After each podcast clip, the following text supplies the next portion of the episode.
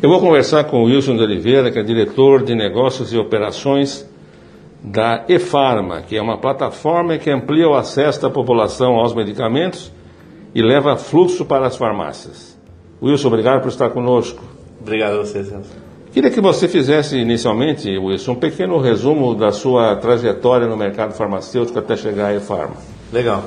Bom, primeiramente agradecer o convite e esse bate-papo. Acho que vai ser muito legal poder é, levar informações aí para as farmácias aí no varejo farmacêutico. Bom, eu tenho mais de 25 anos de indústria, né, de mercado farmacêutico, sendo deles 24 de indústria farmacêutica. Pode citar as empresas? Claro, claro. Passei por é, empresas nacionais como Nico do Brasil, Farmoquímica e multinacionais como Behringer e Pfizer, sendo que nessa última passei por muitas posições, né, e desde trade marketing, nacional de vendas, então tive muito próximo de, do varejo farmacêutico, né, e fiz o um movimento para a eFarma já tem um ano e meio, então estou indo para dois anos na eFarma, assumindo esse desafio de, de transformar a companhia né, num novo ciclo de 20 anos exitosos aí. Na prática, qual é a tua função lá, tua missão? É, a minha missão hoje é, a gente tem lá o foco de desenvolver negócios na eFarma, né, ampliar os negócios da eFarma e ter uma operação de excelência para atender todo, todos os nossos clientes. A eFarma, a partir do nome, né, a letra E é o, é o ícone da, da digitalização. Né?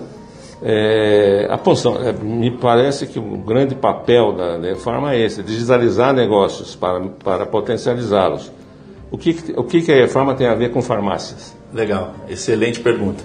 É, a eFarma tem mais de 20 anos né, e ela foi fundada é, exatamente por uma demanda do varejo, que era a digitalização já inicial. Então, se a gente lembrar 20 anos atrás, começou-se o movimento de ter né, é, descontos na farmácia, né, a necessidade de programas da indústria farmacêutica. Benefícios. Benefícios, né, em desconto em medicamento. Assim como a gente viu a farmácia popular sendo né, indo para o varejo.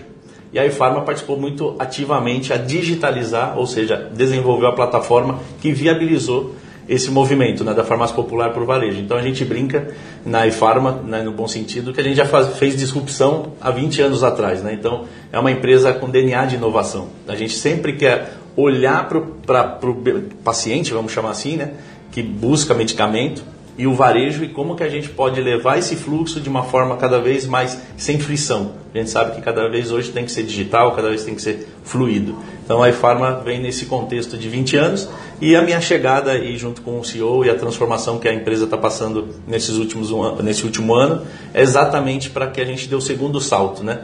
De mais inovação, de como a gente melhora a fluidez ainda mais do paciente e que o varejo se beneficie né, ampliando cada vez mais o acesso aos medicamentos. Quando se fala em digitalização do varejo farma, não estamos falando apenas de vender sem ir à farmácia, de comprar remédio sem ir à farmácia. De, estamos falando de muitas outras operações que começam com, com um, apertar de, uma, de teclas né, e combinam com o fechamento de um negócio, uhum. ou, ou, pro, ou, ou, da, da indústria pro, para, para a farmácia ou da farmácia para para o, para o cliente. É isso que, no, no fundo, é isso que a Farma faz? É, eu acho, acho que essa pergunta é bem provocativa e acho que, que vale aqui a gente é, ampliar um pouco a, a, discussão, né? Eu acho que ela vai além, né? Eu acho que hoje a, o varejo farmacêutico, né, é, e com, né, ainda mais com essa aceleração da, da pandemia, do Covid, né, em, em termos da transformação digital, a gente vê que a, o varejo cada vez mais é um estabelecimento que visa saúde.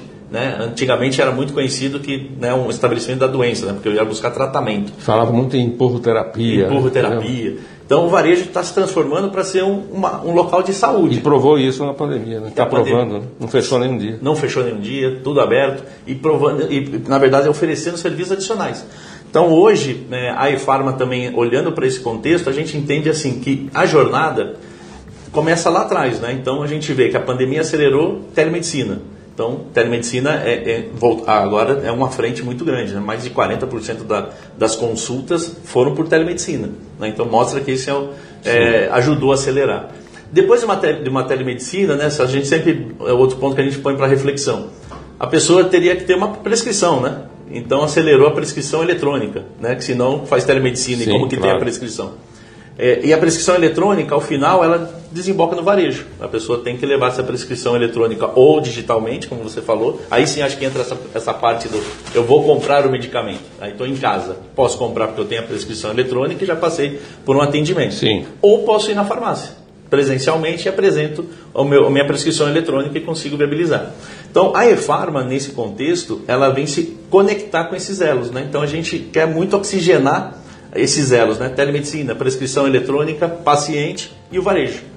Então, a gente entende que nessa mudança da transformação, é, e a e-farma acelerando a nossa visão, a gente quer ir além de prover o acesso ao medicamento, ao medicamento à população brasileira. A gente quer também oferecer serviços que possam ajudar na aderência ao tratamento, no cuidado e cada vez mais que a população possa se cuidar. Vocês conversam com a farmácia diretamente, com farmacêuticos, com proprietários? Como é que é esse contato? A gente tem né, na, na, nossa rede da, da eFarma mais de 30 mil farmácias. Esse número impressiona muito.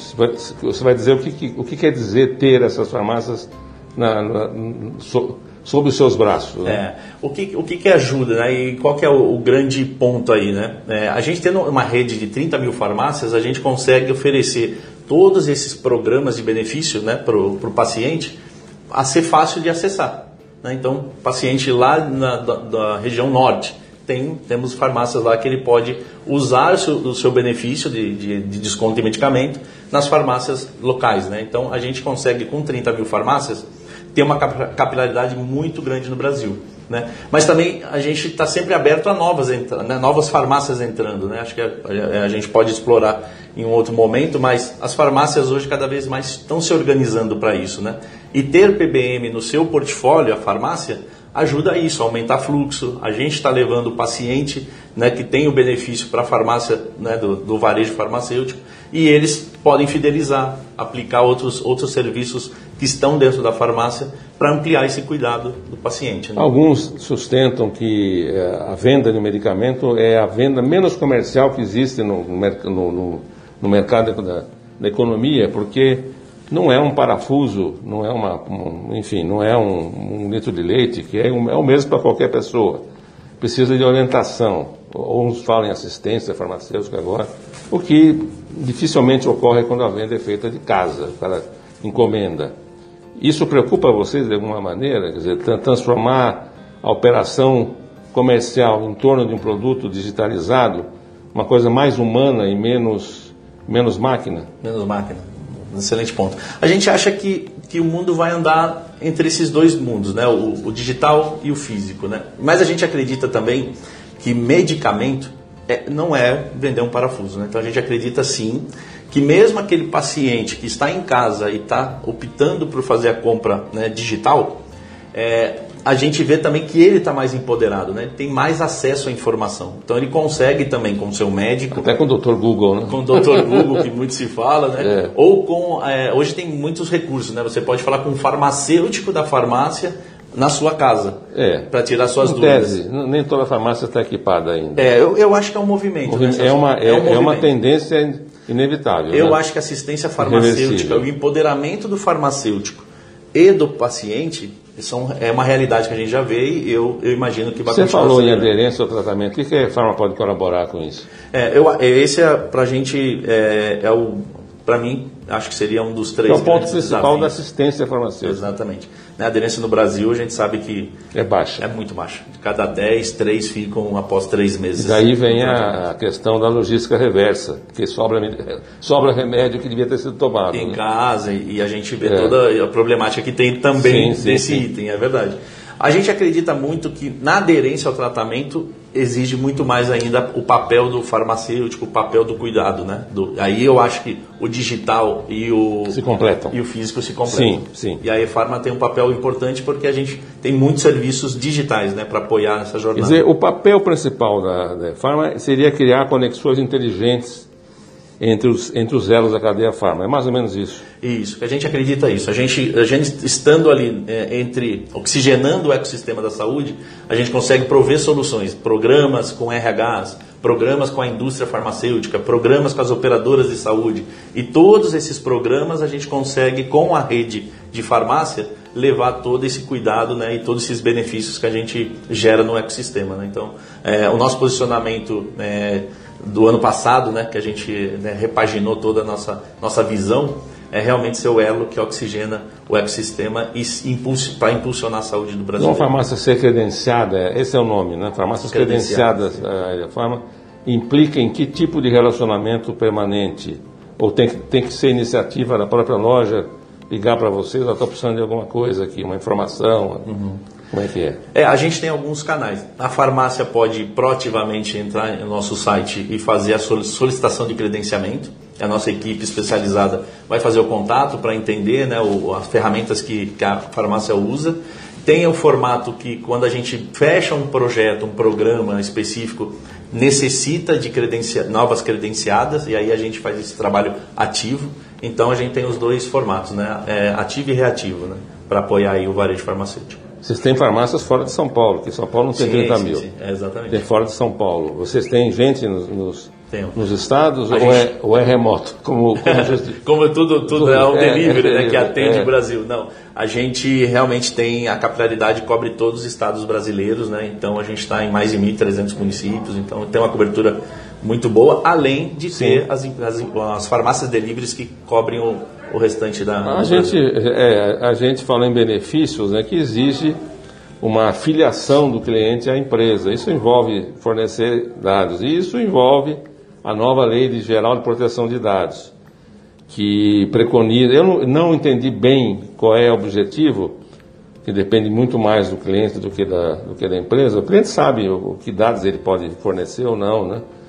Mas, de qualquer maneira, isso, por, por um, qualquer razão, afeta os programas de benefícios? Vai restringir? É, esse também é um acho, super ponto que você traz aqui. A, a LGPD, eu acho que ela vem não para atrapalhar, tá? Eu enxergo ela como vem para dar uma governança, né? E dar esse beneficia tanto né? clientes quanto a empresa. É, eu acho que sim, né? Então a gente, como o nosso modelo é, eu tenho né, os programas com RH, então os RHs das empresas que são né, os que são os que dão os aceites para o uso da, da informação.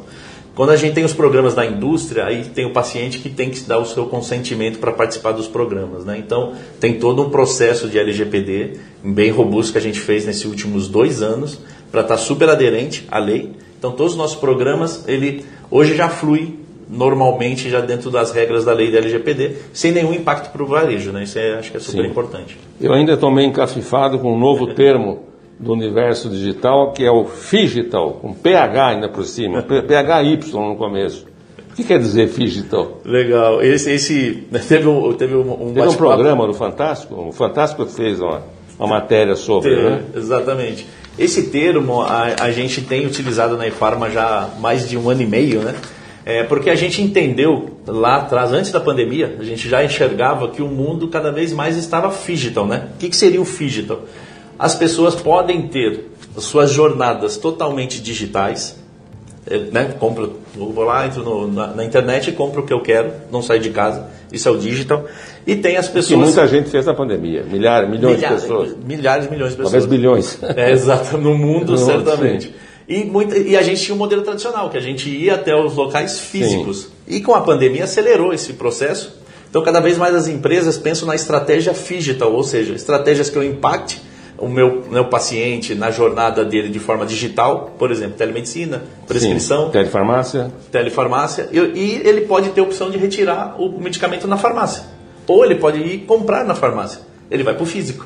Então ele saiu do canal digital, veio para o canal É uma físico. fusão do físico com o digital. É isso daí. E, e, e para você ser eficiente, né, o que a gente vem muito estudando na Efarma é quais os pontos que o paciente tem ruptura. Você falou da aderência. Então é muito importante que ele, a gente entender o perfil dessa pessoa, né, do paciente, para você poder ajudá-lo na jornada. Como que ele recompra um medicamento crônico? Será que não podia ser digital? Porque ele já comprou primeiro e sabe que é crônico, ele tem que ter o seu refil. E, nesse caso, é, Farma fará o papel que o farmacêutico deveria fazer nesse caso ou não? Vai dar uma assessoria para ele? O contato vai ser feito com a Farma e não com o farmacêutico? Legal, acho que também é um excelente ponto. A gente complementa, né? Então a farmácia tem lá o seu papel né, de Pessoal, dispensar medicamento, de ter assistência farmacêutica e a gente está aqui para complementar. Se é uma estratégia do, de uma empresa ou de uma indústria farmacêutica, essa complementaridade, Sim. a gente apoia, né? Sim. fazendo esse contato, esse lembrete, né? fazendo essa jornada digital. Mas atra- ser- através do quê? De e-mail, de quê? a gente aí pode lançar mão de várias ferramentas digitais, né? SMS, e-mail marketing, né? O próprio contato ativo, né? Para a gente entender como está se sentindo com a medicação. Então, a gente tem programas que desde os mais simples, que é exatamente ir lá e, e- e retirar o medicamento com desconto, a programas bem complexos de gestão de crônicos, oncológicos, imunológicos, Ah, que eu precisa de abordar apoio. isso. Eu, também, eu li também sobre que uma- uma- um dos setores em que a farma atua melhor, com mais sucesso, na questão dos remédios oncológicos, que tem preços astronômicos. Né? Uhum. Outro dia uma criança fez uma campanha pelo Facebook, eh, não era câncer, era uma doença especial, não me lembro qual era, 200 mil dólares, uma dose. Uhum. O que, que a EFAM pode fazer nisso? Isso. A gente tem uma área dentro da Efarma que a gente exatamente apoia as operadoras de saúde nesse modelo, né? Quando tem a necessidade de eh, atendimento de, de produtos oncológicos, imunológicos, até importados, né? A, a operadora nos procura e a gente também ativamente está sempre em contato com as operadoras para fazer essa gestão do crônico.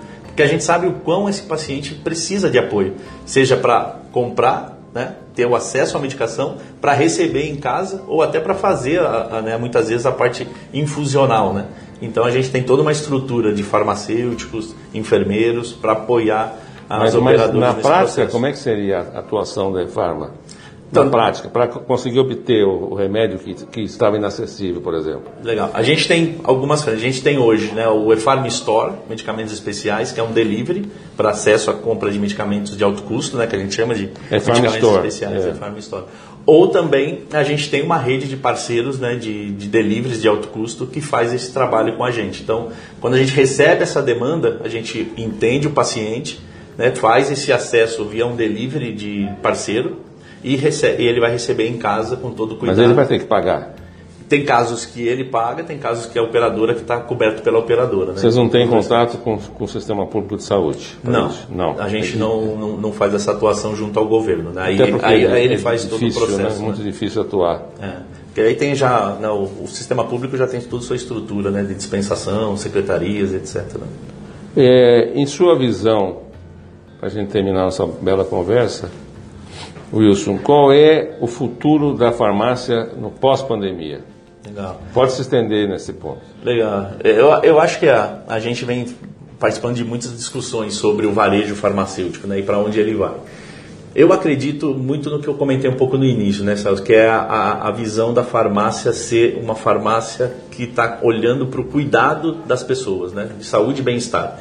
Né? Então a gente vê muito esse movimento da assistência farmacêutica e eu acho que ela vai ampliar mais ainda, né, de poder ser um lugar onde possa ter a parte preventiva, né, onde tem a parte educativa, onde tem a parte de aderência ao tratamento. Né? Eu acho que a gente está gatinhando, né? é uma coisa que a gente já falou, é, são coisas que a gente falava seis anos atrás, que na pandemia acelerou muito, né? até vi recentemente uma informação da Abrafarma que dobrou os seus, atendimentos nas clínicas farmacêuticas dentro das farmácias, né?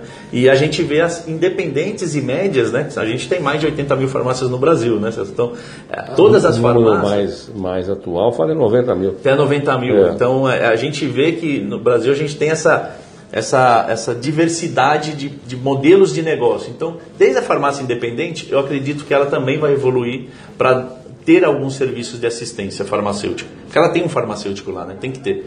E as grandes redes elas vão para um modelo cada vez mais de cuidado, de, de prevenção e assistência. Então, acho que duas coisas que vão continuar acontecendo: digitalização e mais serviços de assistência eh, ao, ao, ao paciente. Né? Nós não falamos de farmácias independentes, que ainda é segmento muito poderoso. As farmácias, eh, as não de rede, ainda são a maioria do Brasil, sobretudo em cidades pequenas, estados menores. né?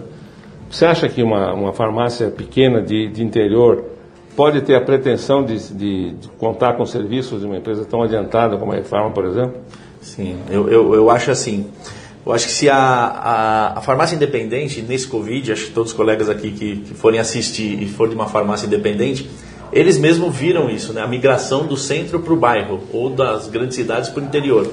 E ela teve que se rapidamente se reinventar pelo estoque, por serviços que tinham que ser prestado, por atendimento Sim. cada vez mais humanizado. Sim. Então essas farmácias independentes que são, né, que a gente está falando aí 40% ou 50% do mercado em, em quantidade ainda são as independentes, muitas delas já se transformaram nesse sentido. E como que ela pode usufruir da e-farma? Ela se conectando à e-farma, ela pode aumentar ainda mais o fluxo e contar com um parceiro que tem soluções que pode apoiá-la. Né? Muitas vezes a farmácia independente quer ter um convênio farmácia. A Efarma tem a plataforma para poder oferecer. Por que a gente não, não fazer parcerias e poder levar cada vez mais soluções para a farmácia média independente? Sim, sim. A gente tem um, né, o, o serviço de farmacêutico online. Por que não está conectado essas farmácias independentes? Além de todos os programas né, de benefícios que a gente conta hoje, com mais de 30 milhões né, de, de pacientes, né, de beneficiários na nossa base.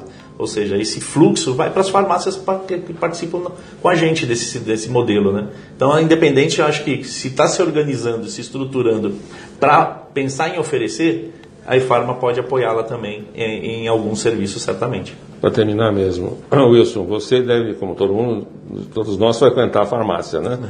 Comprar medicamento, um desodorante, etc., um cosmético. O que, que você espera ver numa farmácia o que, que você não quer ver numa farmácia quando você entra nela? Legal. Eu, eu acho que cada vez mais a, a farmácia, é como eu comentei, eu, eu, não, eu, eu gosto quando eu entro numa farmácia que eu, eu sinto que, primeiro, né, que me entendam e que sejam assertivos né, na resolução do que eu vim né, fazer na farmácia. É, então, a farmácia, eu acho que ela vai sair um pouco daquele modelo de né, de empurro terapia que a gente já ouviu falar, né, desse modelo só de venda. Isso de fato não existe mais. É, exatamente. Sou gente, testemunha. É, a gente escutou muito eu não, disso, né? eu não ouço uma, uma sugestão de farmacêutico, de um balconista há 15 anos. Então a gente vê esse movimento não já. Não sei se seja vitamina, uma coisa assim desse tipo, que não, não é um remédio. Né? Exatamente. É que, que, que, é os dois caminhos, né? A gente Sim. vai ter cada vez mais medicamentos de tarja que precisam desse suporte, que seja assertivo, que seja resolutivo e que atenda a minha necessidade. Nos, nos produtos que são fora de gôndola, cada vez mais o farmacêutico vai ter o papel de entender e orientar o uso, né? Porque cada vez mais o farmacêutico vai estar sim, empoderado de, de, poder dispensar né? esse perfil de produtos de higiene, beleza, sim, etc. Sim. Então acho que são essas duas frentes que eu gostaria de ver. Cada vez mais personalização, cada vez mais resolução do que eu vim né, buscar e, e menos o, o, o, venda adicional porque eu não, não pedi, ou oferta do, do que não, não faz sentido. E né? o que então, mais te incomoda? Então, acho que o que mais me incomoda é isso, né? Eu ir para buscar algo e a pessoa querer me, me, me apresentar ou, outras ou alternativas. Ou então, por outro lado, não ter o produto. Né? É, porque aí você sofre. Se né? chama no mercado, no jargão, ruptura. É, é. Medicamento. É, esse, é, e a gente também, olhando estudos, a gente vê que ainda existe um nível de ruptura de 10 a 12% para os últimos estudos aí que eu vi do IQVIA, né? Então, é uma preocupação, né? Eu como, né, como paciente, o shopper aí, vou na farmácia e não encontro um produto, certamente é um elemento de eu não voltar mais na farmácia. Né? Então, o preço te conquista também? O preço, as pesquisas ultimamente mostram o seguinte: primeira coisa que precisa ter é ter o produto depois preço competitivo. Então, eu sou daquele que, pô, é legal ter um preço competitivo. Não necessariamente o mais barato. Não o mais barato. Sim. Eu acho que essa... Não seja muito longe visão. do que você já viu. Porque daí eu tenho a conveniência, Sim. tenho o estoque e tenho um preço, né, custo-benefício interessante. Então, essa tríade é importante as farmácias estarem sempre pensando, né? Muito bem. Wilson de Oliveira, muito obrigado pela sua presença com a PC Farma. Ô, Celso, obrigado. Boa sorte na E-Pharma, que vocês cresçam, vocês vão crescer esse ano quanto? Esse ano a gente já cresceu 50%, 50%. e a gente quer dobrar a empresa ainda nos próximos, próximos dois anos. Dois anos. Então temos um desafio grande. Uma então, meta ambiciosa, mas factível. Factível. É, gostoso é com desafio, para que a gente possa realmente levar, né, prover serviços diferenciados, levar propostas de valor diferenciado e ter esse espaço aqui com vocês da BC Pharma e com vocês, Celso, certamente nos ajuda bastante a seguir o nosso propósito. Muito bem, muito obrigado. Obrigado, tchau. tchau.